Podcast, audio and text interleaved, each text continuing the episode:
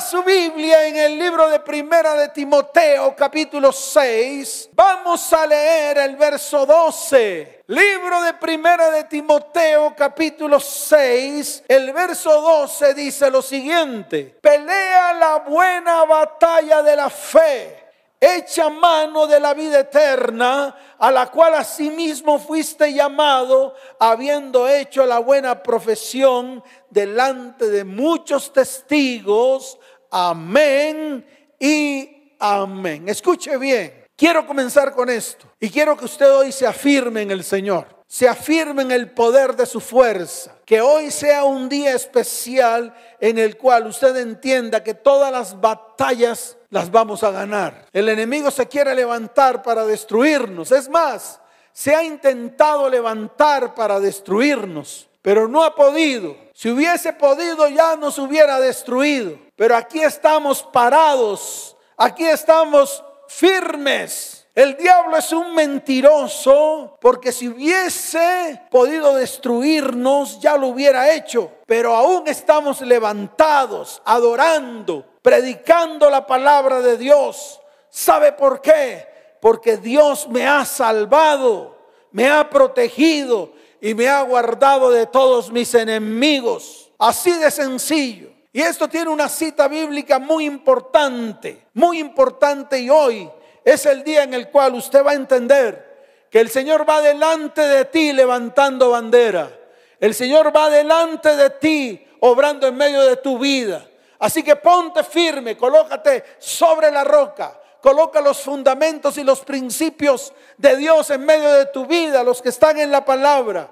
Y cosas grandes van a suceder grandes milagros en este tiempo. Estamos en tiempos de milagros y prodigios. Estamos en tiempos de de repentes. No podemos hacer nada en nuestras fuerzas. Por eso tenemos que estar delante de su perfecta presencia, sabiendo que Él es el único que puede levantarnos y sacarnos adelante. ¿Cuántos dicen amén? Por eso la vida, escuche, es un campo de batalla. Sí, la vida es un campo de batalla y estamos rodeados de oponentes. Recuerda que el enemigo que ya está identificado trabaja día y noche incansablemente. Tal vez usted no, Tal vez usted no, tal vez usted está lleno de pereza, de desidia, pero déjeme decirle algo, mientras que usted está lleno de pereza y de desidia, mientras que usted está allá viviendo un cristianismo barato, el diablo sí trabaja día y día y noche incansablemente. Por eso es importante que aprendamos a proteger nuestra vida, nuestro hogar y nuestra familia. Y no es una protección física, es una protección espiritual. Y esa protección espiritual tiene que comenzar a desarrollarla en su vida. Y yo se la quiero enseñar hoy. Yo quiero que usted aprenda. Yo quiero que esto quede en medio de sus frontales. Yo quiero que esto quede en medio de su corazón. ¿Y sabe por qué? Porque resulta paradójico que la mayoría de soldados de este ejército poderoso llamado iglesia están cautivos y son rehenes del diablo. Las armas de Satanás no son poderosas, pero lo que tiene lo usa con astucia en contra de los hijos de Dios, que caen en su red con las golosinas que le brinda Satanás. Y le voy a poner algunos ejemplos para que usted lo vea para que usted tome decisiones, para que usted se pare firme, para que usted mire, vea con sus ojos espirituales y pueda escuchar esta palabra con los oídos espirituales. La pereza, la desidia, las excusas, el sueño, la diversión, el cansancio laboral, el aburrimiento, la desganez, la indiferencia, e incluso la ignorancia, la necedad, la falta de sabiduría, la duda, la ingenuidad, la falta de identidad,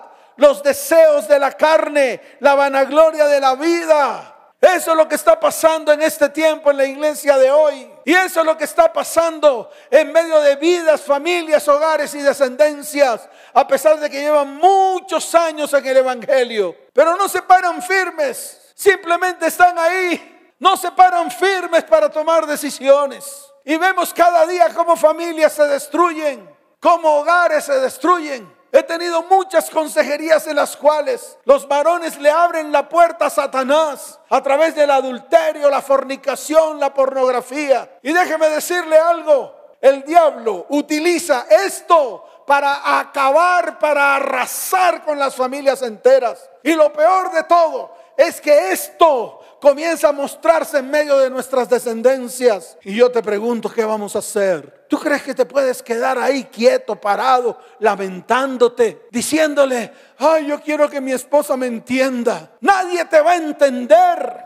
El que tiene que entender todo esto eres tú. Tú eres el que te tienes que poner firme a tomar decisiones, abandonar, a romper, a quitar toda carne de en medio de tu vida a no permitir que el diablo entre a tu casa y arrase con tu cónyuge, y arrase con tus hijos, y arrase con tu familia. Así de sencillo. Definitivamente todo esto ocurre y se lo voy a decir porque abrimos puertas al pecado, a la maldad, a la maldición. Y al hacerlo le damos autoridad al enemigo. Entiéndalo. Usted lo tiene que entender. Una puerta que usted le abre al enemigo por ahí se mete. Oh Dios mío, levanta argumentos contra su vida y comienza la destrucción.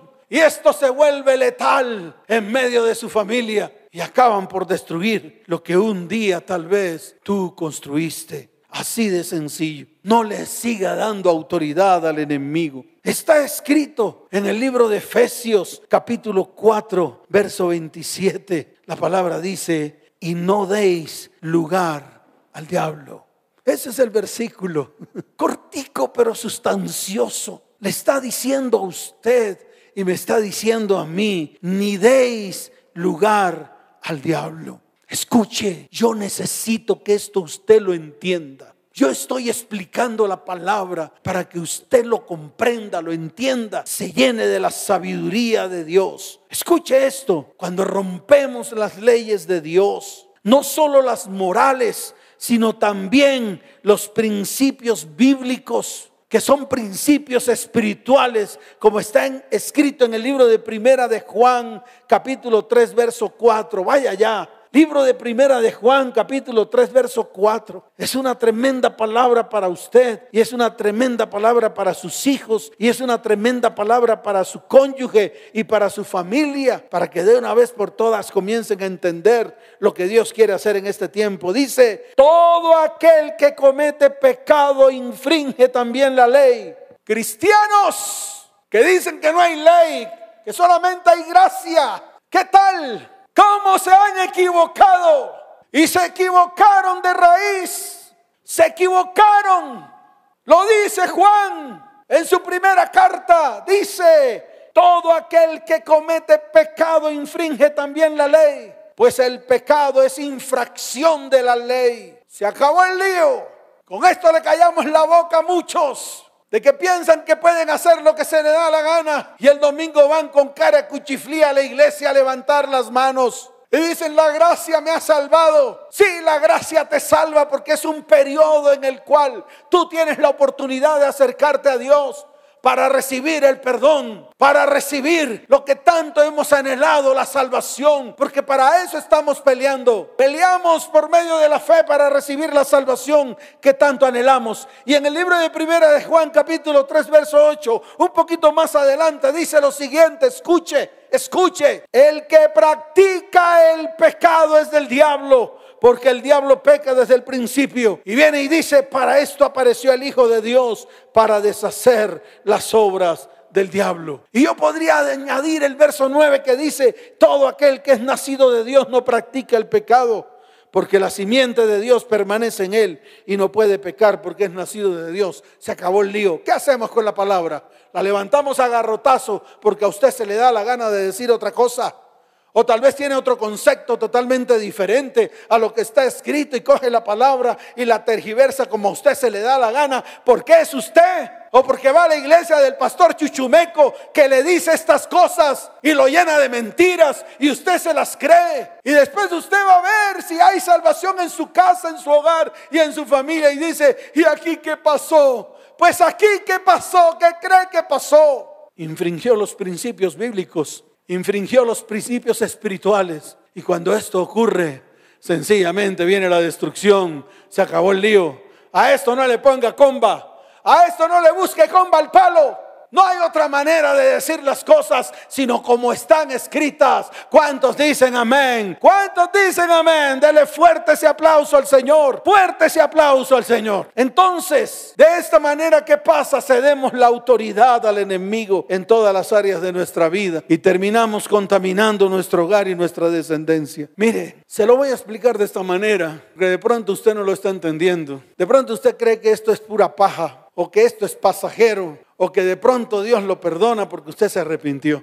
Mire, le voy a poner el ejemplo de los hombres de hoy que y de las mujeres ya no solo son los hombres, ya no solo son los hombres que los que usan todas estas cantidades de, porquerías. Por ejemplo, un hombre, una persona que tenga en un celular pornografía y que se ponga a ver películas pornográficas en su celular. Primero que todo, el que le dio el dinero para comprar el celular fue el Señor. ¡Ah, mi trabajo! Sí, pero Él lo permitió. Él permitió su trabajo, Él permitió su esfuerzo para retribuirlo con un sueldo, con un salario. Y a través de ese sueldo y de ese salario pudo ir a comprar su celular. Entonces lo primero que usted hace es contaminar todo lo que Dios le da. Ese dinero que Dios le da, que usted compra el celular, no es que sea malo comprar el celular, pero si compra el celular con el dinero que Dios le da y coloca en su celular contaminación espiritual, termina contaminando su dinero, termina contaminando su trabajo y termina contaminando todo lo que está alrededor. ¿De qué se llena usted cuando ve pornografía? ¿De qué se llena si no es de lujuria y de lascivia? Ahora, usted llega a su casa, de pronto coge la llave, abre la puerta, entra a su casa, llegan sus hijos y lo abrazan, papi, papi, papi. Pues para que usted lo entienda. Es que si no lo entiende de esa manera, si no lo entiende de la manera como se explica en la palabra, entonces ¿cómo se lo explico? ¿O cómo lo va a entender? Usted llega a su hijita que tiene tres años, cuatro años. Usted lleno del espíritu de lujuria y lascivia. Tal vez con, hasta con ganas de tener relaciones sexuales. Porque cuando ve pornografía lo primero que usted siente son ganas de tener relaciones sexuales. Y su hijita se le cuelga a usted en el hombro. Y todo ese espíritu inmundo que está en usted, ese que está en usted, que adquirió con la pornografía en el celular, se lo transmite a sus hijos. A esa niña de cuatro años, sí. Y entonces ese espíritu se anida en ella. Y cuando va creciendo, comienza ese espíritu a estar en medio de ella. Y llega su tío Bocamulo, que también tiene un espíritu similar.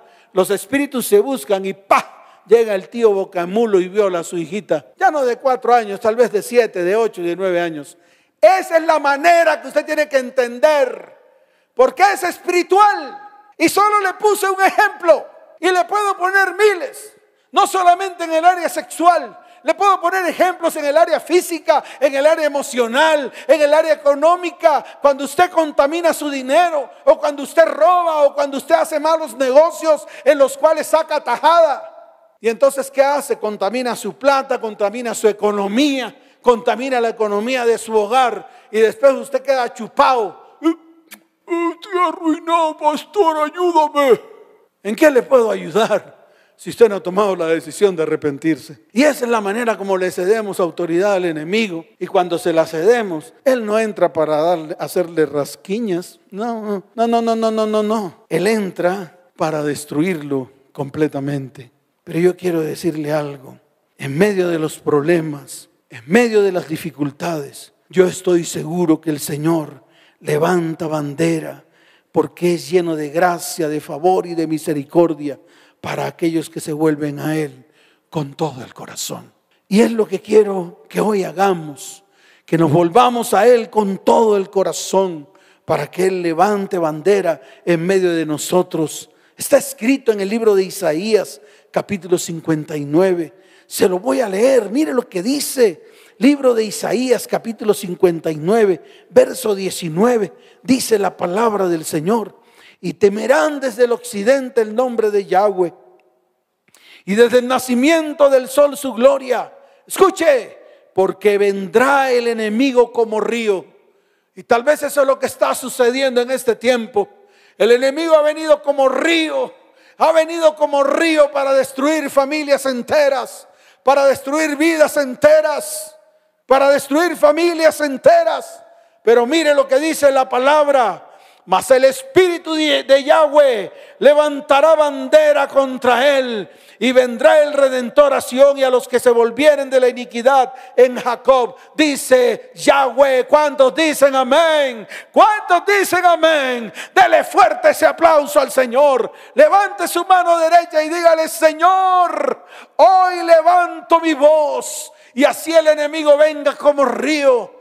Creo que tú levantarás bandera Tú levantarás bandera y destruirás a todos mis enemigos. ¿Cuántos dicen amén? Dele fuerte ese aplauso al Señor. Fuerte ese aplauso al Señor. Ahora, el enemigo siempre querrá quitarte la fuerza. Pero escuche, no hay enemigo, ni ejército, ni león que pueda devorarme. A lo mejor nos ha golpeado duro. Con todo esto que está pasando en el mundo entero, tal vez nos ha dado duro. Sí, Tal vez ha querido destruirnos, sí, pero déjeme decirle algo, no nos ha matado. Aún seguimos en pie, aún seguimos vivos, aún podemos levantarnos porque sabemos que el Señor nos va a sacar adelante, va a sacar adelante tu vida, tu hogar, tu familia, tu ministerio, tu economía, porque Él se ha levantado como poderoso gigante a favor de nosotros. Déjeme decirle algo, Hoy es el día en el cual, escuche bien, todo aquello, todo lo aquello que se ha levantado contra nosotros por el Espíritu de Dios será despedazado. ¿Cuántos dicen amén? Diga, por el Espíritu de Dios todo lo que el enemigo ha hecho contra mí será despedazado en el nombre de Jesús. ¿Cuántos dicen amén? ¿Y sabe por qué? Porque Cristo ha depositado su autoridad sobre la iglesia para que la iglesia tome la autoridad sobre todo principado, sobre toda potestad, sobre todo gobernador de las tinieblas de este siglo. Pero la iglesia tiene que dejar, escuche bien, la diversión, el esparcimiento y la distracción. Póngase firme, abra sus ojos espirituales, abra sus oídos espirituales, porque vienen los tiempos. Y estos son los tiempos. Escuche, la guerra no es física. Para nosotros los cristianos la guerra es espiritual. Cuando usted acepta a Cristo en su corazón, nos convertimos en seres espirituales. Por lo tanto, todo aquello que desees conquistar, hazlo en el espíritu. Y para poder hacerlo, escuche bien, necesitas recuperar esa autoridad espiritual que tal vez un día perdiste. Y esta autoridad solo la puede dar Jesucristo. Al llevar todo tu pecado, toda tu maldad y toda tu iniquidad en el madero. Yeshua venció en el espíritu la maldad, la maldición y la iniquidad. Por lo tanto, hoy es el día en el cual tenemos que despojarnos de todo aquello que te ha quitado la autoridad. Y estas son las tres cosas que tienes que comenzar a hacer. Quiero que pongas atención. Número uno, lo que está escrito en el libro de Segunda de Corintios, capítulo 10. Vamos a leer desde el verso 3 hasta el verso 6. Ahora, muéstraselo a sus hijos, muéstraselo a su cónyuge. Tomen una decisión mancomunada, tomen una decisión juntos para que en este tiempo Dios obre y haga lo que tiene que hacer en medio de nosotros. Libro de Segunda de Corintios, capítulo 10, verso desde el 3 hasta el 6 dice la palabra del Señor. Pues aunque andamos en la carne, no militamos según la carne. Lo que dije anteriormente, su pelea no es física. Usted no tiene que pelear con su marido, mujer. Usted no tiene que pelear contra sus hijos, mujer, varón, papá. No. Usted no tiene que pelear contra su mujer, varón, porque su pelea no es contra carne y sangre su pelea no es contra algo físico, es contra algo espiritual. Por eso la palabra dice, porque las armas de nuestra milicia no son carnales, sino poderosas en Dios para la destrucción de fortalezas, derribando argumentos y toda altivez que se levanta contra el conocimiento de Dios y llevando cautivo todo pensamiento a la obediencia en Cristo dice la palabra del Señor. Es así de fácil. Entonces esto es lo primero que tenemos que hacer. Tu pelea no es física, es espiritual. Y tus armas no son físicas, son espirituales. ¿Cuántos dicen amén? ¿Cuántos dicen amén? Lo segundo está en Colosenses capítulo 2, desde el verso 14 en adelante. Por favor, muéstreselo a sus hijos, muéstreselo a su cónyuge. Mire lo que dice la palabra anulando el acta de los decretos que había contra nosotros, que nos era contrario, quitándola de en medio y clavándola en la cruz.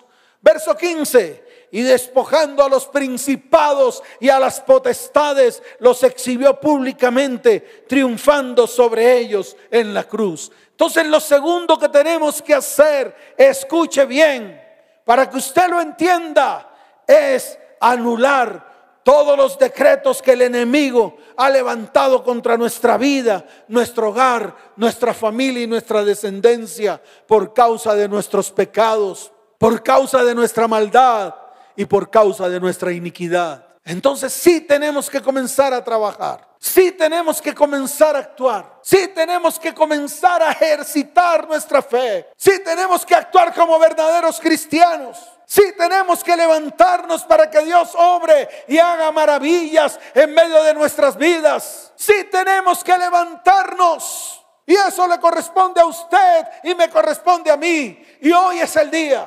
Hoy es el día en el cual vamos a reconocer delante de Dios que hemos hecho lo malo delante de sus ojos y que ese es el tiempo de la limpieza total y profunda en nuestras vidas, casa, hogar, familia y descendencia. Y lo tercero está en el libro de Efesios capítulo 6, desde el verso 10 en adelante. Y aquí me voy a detener un poco. ¿Y sabe por qué me voy a detener? Porque esto muchos cristianos lo han tomado como una morisqueta, como un disfraz. Muchos lo toman como disfraz y se trata de la armadura de Dios.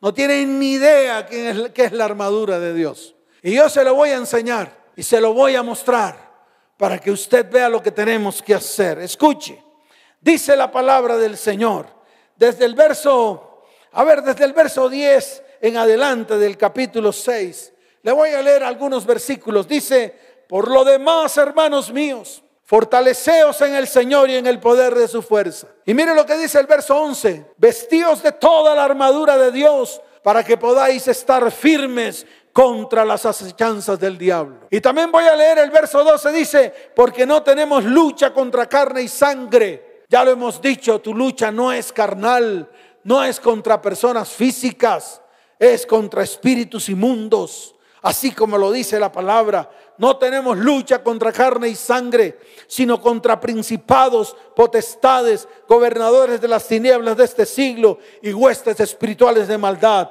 en las regiones celestes. Hasta ahí, a lo mejor todos, absolutamente todos, nos conocemos esta palabra. Pero yo le quiero decir algo, y esto le tiene que quedar claro.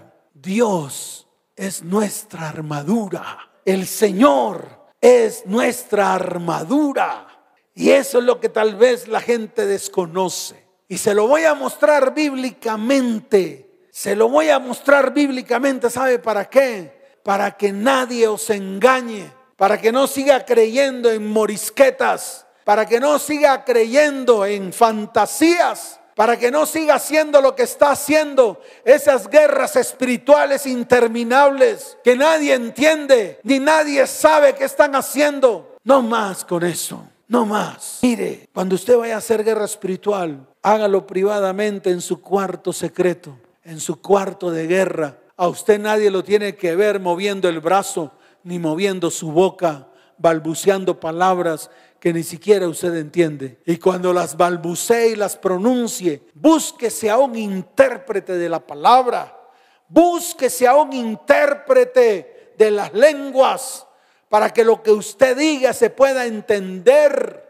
para que lo que usted hable a través de su boca en oración en lengua pueda ser entendible. Así de sencillo. Mire lo que dice el libro de Génesis capítulo 15, verso primero. Aquí está la revelación de la armadura de Dios. Ay, pastor, ¿cómo así?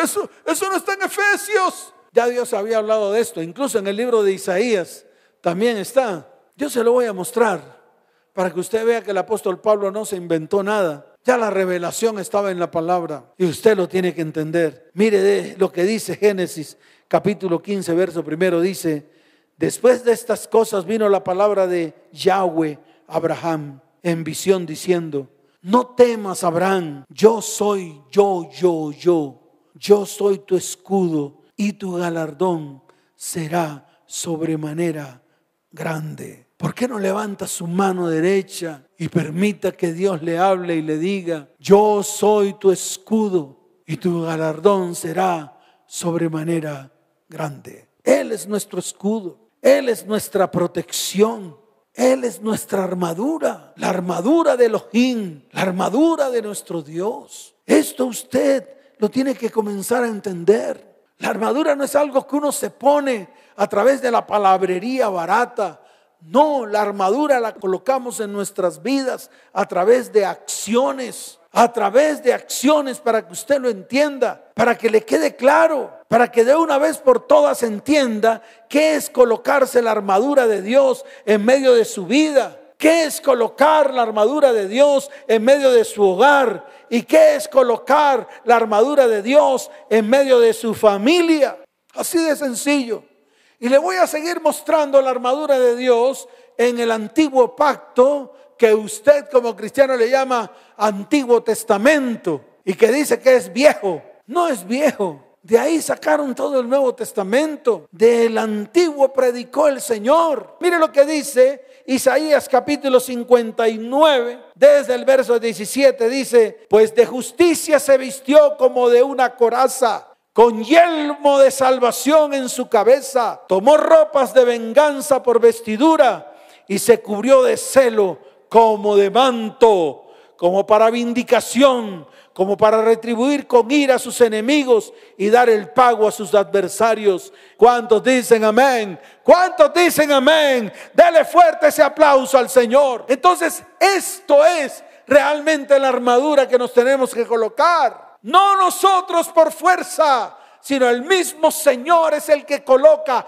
su armadura en medio de nuestras vidas. Por eso usted tiene que estar apresto para que sus lomos sean ceñidos con la verdad. Y para que eso ocurra es necesario que quite la mentira de en medio de su vida. Y se lo vuelvo a repetir, para que usted pueda ser ceñido con la verdad, para que sus lomos puedan ser ceñidos con la verdad, es necesario quitar, arrancar, romper todo espíritu de mentira que hay en medio de su vida y que ha introducido en medio de su hogar y en su familia y ha contaminado a los suyos. Vístase de la verdad, pero quite la mentira primero, porque si no se la quita no va a tener autoridad para colocarse este elemento de la armadura de Dios.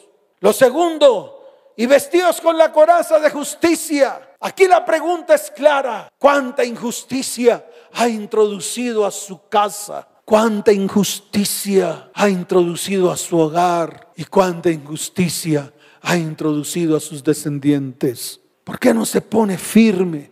¿Por qué no detiene, se detiene por un momento? ¿Y por qué no hace introspección de toda la injusticia que ha introducido en medio de su hogar y su familia? Entonces vuelvo y repito, ¿cómo se va a vestir usted con la coraza de justicia si su vida, su hogar, su familia y su descendencia está llena de injusticias. Así de fácil. Lo tercero, dice, y calzados los pies con el apresto del Evangelio de la paz. Wow. Muchas veces nos hemos colocado el Evangelio del mundo y nuestros pies han caminado hacia el mal. Así de sencillo. Otros han hecho de este Evangelio otro Evangelio.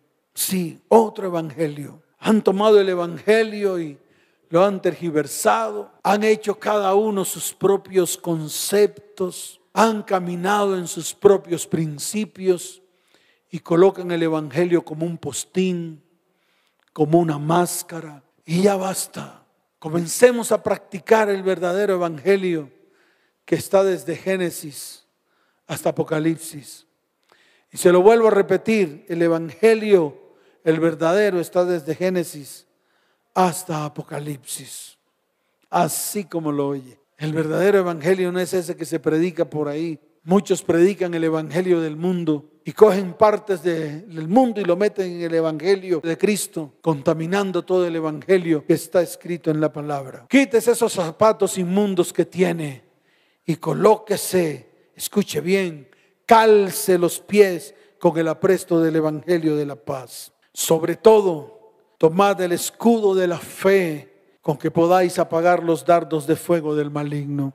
¿Sabe una cosa? Hay mucho dolor en mi corazón. ¿Sabe por qué? porque muchos han apostatado de la fe. Y se lo vuelvo a repetir, muchos han apostatado de la fe, se han convertido en apóstatas, se han retirado del Evangelio, le tienen odio a Dios, le echan la culpa a Dios de todo lo que les pasa. Y por esta razón se alejaron de Dios. Ese es el tiempo de recuperar nuestra fe. Es el tiempo de creer. Es el tiempo de colocar nuestros ojos en Jesús el autor y consumador de la fe. Y cuando usted lo coloca en su vida, podrá apagar todos los dardos de fuego del maligno. Y aquí está el yelmo de la salvación.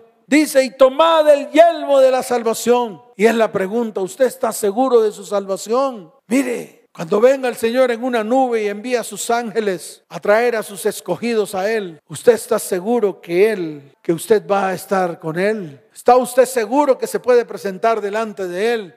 porque usted es salvo o lo está dudando. Entonces hoy le digo, tome el yelmo de la salvación, esté seguro de su salvación, aléjese del pecado, la maldad y la iniquidad y vuélvase al Señor con todo el corazón. Y dice, y la espada del Espíritu que es la palabra de Dios. Mire, todas las promesas que Él nos ha entregado son en Él sí, amén. Y Él todas las promesas que nos ha dicho, las cumplirá. Así que agárrate, aférrate de las promesas. Y yo quiero decirte algo, todas ellas se van a cumplir una por una. Así que levántate, es tu tiempo. Es el tiempo de levantar nuestras manos al cielo. Es el tiempo de orar en todo tiempo, con toda oración y súplica en el Espíritu. Es el tiempo, es el tiempo en el cual te tienes que poner firme delante de Dios. Es el tiempo en el cual te tienes que parar y tienes que pelear la buena batalla de la fe. No puedes echar para atrás sin importar las circunstancias que estás viviendo, sin importar los tiempos difíciles, sin importar lo que está ocurriendo en el mundo entero. Déjame decirte algo. Dios tiene preparada una salida para nosotros, los que un día miramos a Él los que un día lo aceptamos con todo nuestro corazón, los que un día caminamos en fe, sabiendo que nuestra salvación está próxima, está cercana. Así que levántate, para y pelea la buena batalla porque es el día de la bendición que Dios quiere derramar a su pueblo. ¿Cuántos dicen amén? Dele fuerte ese aplauso al Señor.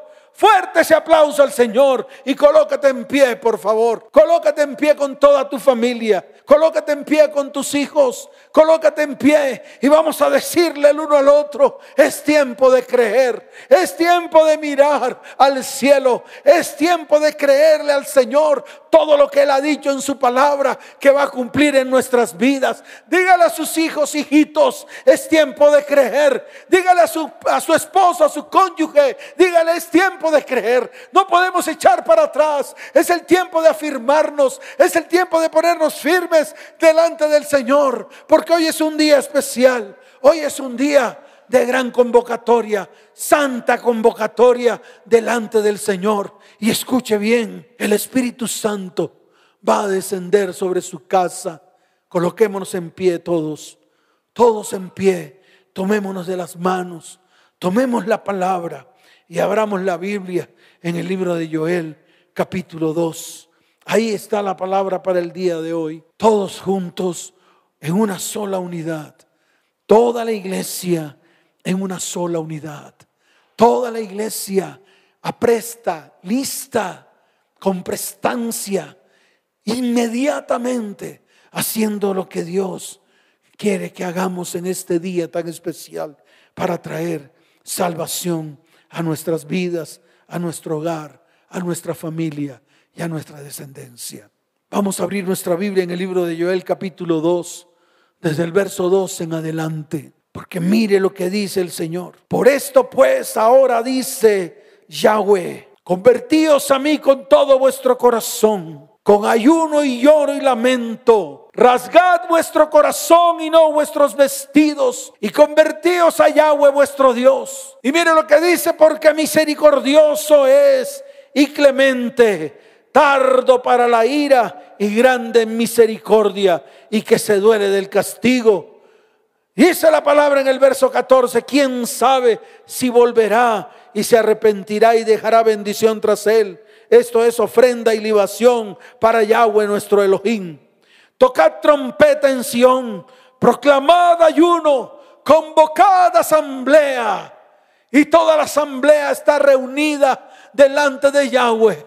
Hoy el Espíritu de Dios se mueve sobre cada familia y sobre cada hogar. Y vas a levantar tus manos todos juntos con nuestros hijos y nuestros cónyuges y digámosles, Señor, Señor, hoy nos volvemos a ti, nos convertimos a ti con todo nuestro corazón.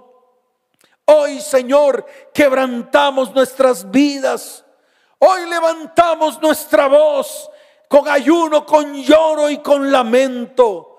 Hoy rasgamos nuestros corazones y nos convertimos a ti, porque tú eres misericordioso, tú eres clemente. Diga, tú eres tardo para la ira. Diga, tú eres grande en misericordia. Señor, escucha nuestros ruegos en este tiempo y hay sonido de trompeta en los cielos, hay sonido de trompeta en los aires, porque todo el remanente de Yahweh está reunido en esta mañana, todos con sus manos levantadas, clamando a Él. Hoy se reúne el pueblo, yo santifico esta reunión. Hoy la reunión se aparta para hablar de Él, para oír de Él, para mirar las maravillas y los milagros y los de repente que va a traer en este tiempo. Hoy juntamos a los ancianos, hoy congregamos a los niños y a los que maman. Hoy salen de la recámara el novio y de su tálamo la novia. Hoy se reúnen todos absolutamente todos en el nombre de Yahweh nuestro Elohim.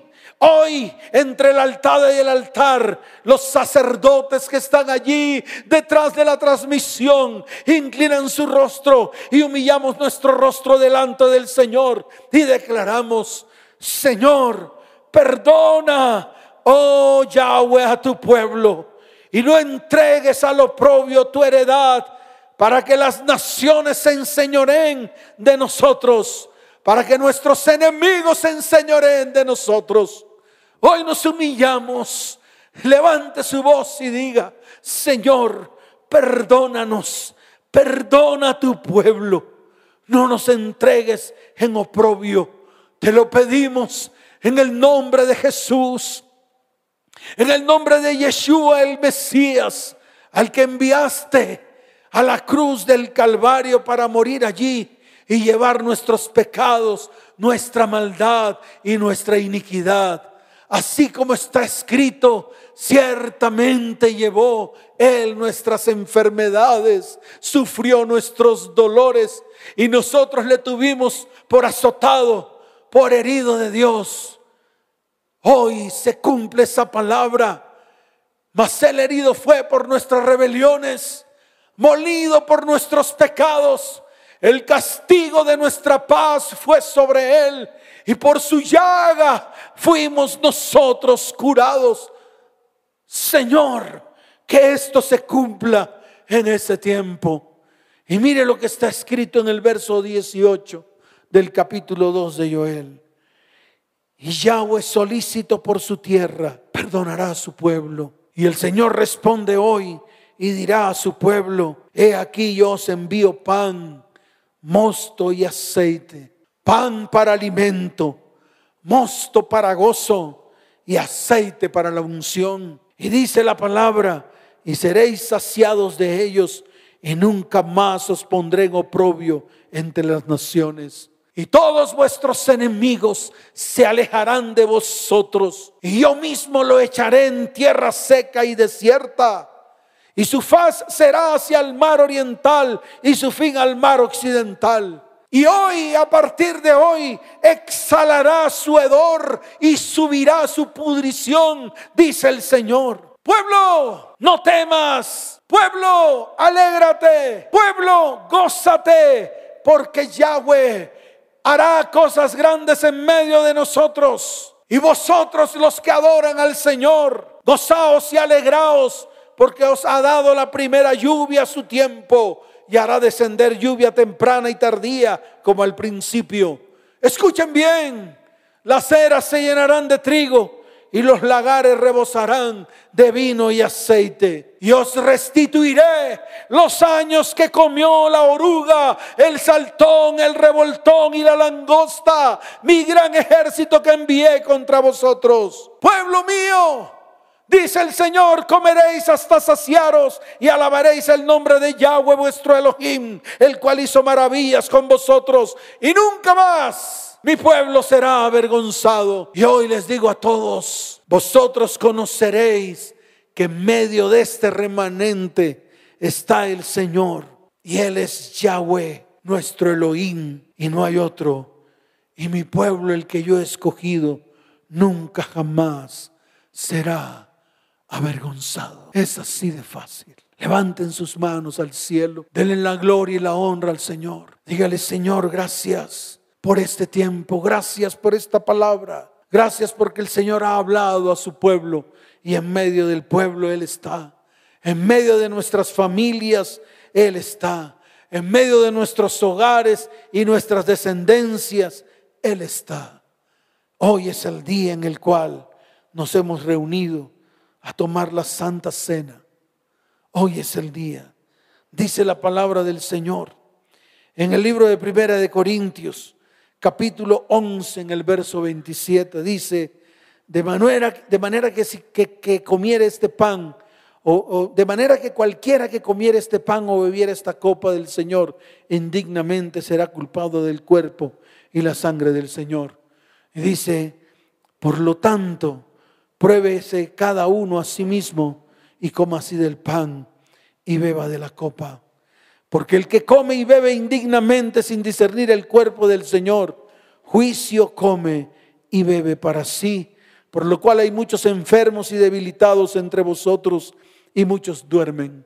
Pero mire lo que dice el verso 31. Si pues nos examinásemos a nosotros mismos, no seríamos juzgados, mas siendo juzgados somos castigados por el Señor para que no seamos condenados con el mundo. Vamos a reunirnos en familia, porque hoy es el día. Vamos a reunirnos en familia, porque es el día que Dios ha preparado. Vamos a acercarnos delante de Él. Tomémonos estos cinco minutos con nuestra cabeza inclinada, diciéndole, Señor, aquí estamos delante de ti. Venimos delante de tu perfecta presencia, Señor. Hoy anhelamos, Señor, que nos perdones, que nos limpies con tu preciosa sangre. Derrama tu preciosa sangre sobre nuestras vidas. Derrama tu sangre preciosa sobre nuestro hogar, nuestra familia y nuestra descendencia. Señor, necesitamos hoy ser limpiados y sanados por medio de aquel que murió en la cruz del Calvario. Coloca tu familia, varón, mujer, mamá, papá. Coloca tu familia bajo esa cruz. Coloca tu familia bajo esa cruz que la sangre de Cristo nos lave y nos limpie. Reconozcan delante del Señor. Reconozcan delante de su perfecta presencia. Señor, hemos pecado contra el cielo y contra ti. Hemos introducido maldad, iniquidad y maldición a nuestra vida, a nuestra casa, a nuestro hogar y nuestra familia. Hoy reconocemos nuestra maldad y queremos acercarnos a la cruz, a esa cruz donde tu sangre preciosa fue derramada, donde cada gota de tu sangre limpió nuestras vidas, nuestro hogar, nuestra familia y nuestra descendencia. Acerquémonos a Él. Acerquémonos. Una mirada bastó para entender tu amor. Tus lágrimas caían debajo de esa cruz. Mientras la tarde caía y la lluvia cesó. Todos se fueron dejándonos a solas tú y yo. Y no pude contener mi llanto, rogándote Jesús,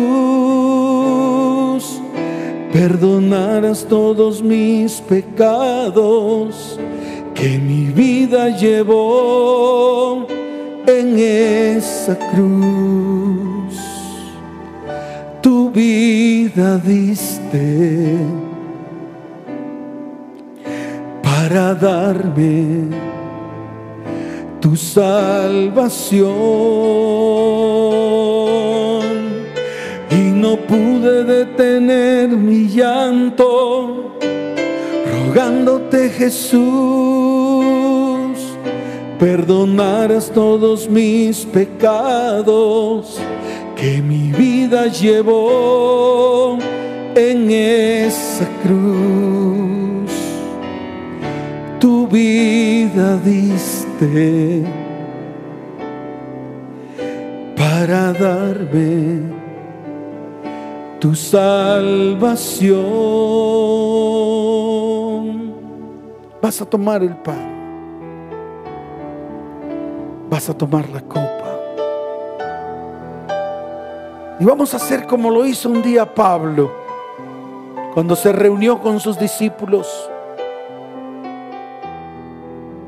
Dice la palabra en el libro de Primera de Corintios capítulo 11, verso 23. Porque yo recibí del Señor lo que también os he enseñado. Que el Señor Jesús la noche que fue entregado tomó pan y habiendo dado gracias, lo partió. Vas a partir el pan y vas a repartirlo entre todos los que están a tu alrededor. Vas a entregarle un pedazo a cada uno de ellos. Y vas a tomar la copa y la vas a repartir a todos los que están a tu alrededor. Y dice la palabra, y dijo, Tomad, comed, esto es mi cuerpo que por vosotros es partido. Haced esto en memoria de mí. Asimismo tomó también la copa después de haber cenado diciendo, esta copa es el nuevo pacto en mi sangre. Haced esto todas las veces que la bebiereis en memoria de mí. Así pues, todas las veces que comiereis este pan y bebiereis esta copa, la muerte del Señor anunciáis hasta que Él venga. Cerremos nuestros ojos, inclinemos nuestro rostro. Levantemos nuestra voz y digámosle, Señor, te doy gracias por tu sacrificio en la cruz del Calvario. Allí en la cruz llevaste mi pecado, mi maldad y mi iniquidad. Pero allí en la cruz también limpiaste nuestras vidas nuestra casa, nuestro hogar y nuestra familia y nuestra descendencia. Pero también en esa cruz quitaste toda nuestra iniquidad, arrancaste nuestro dolor, quitaste la enfermedad, te llevaste la ruina y la escasez. Hiciste toda tu obra completa en esa cruz.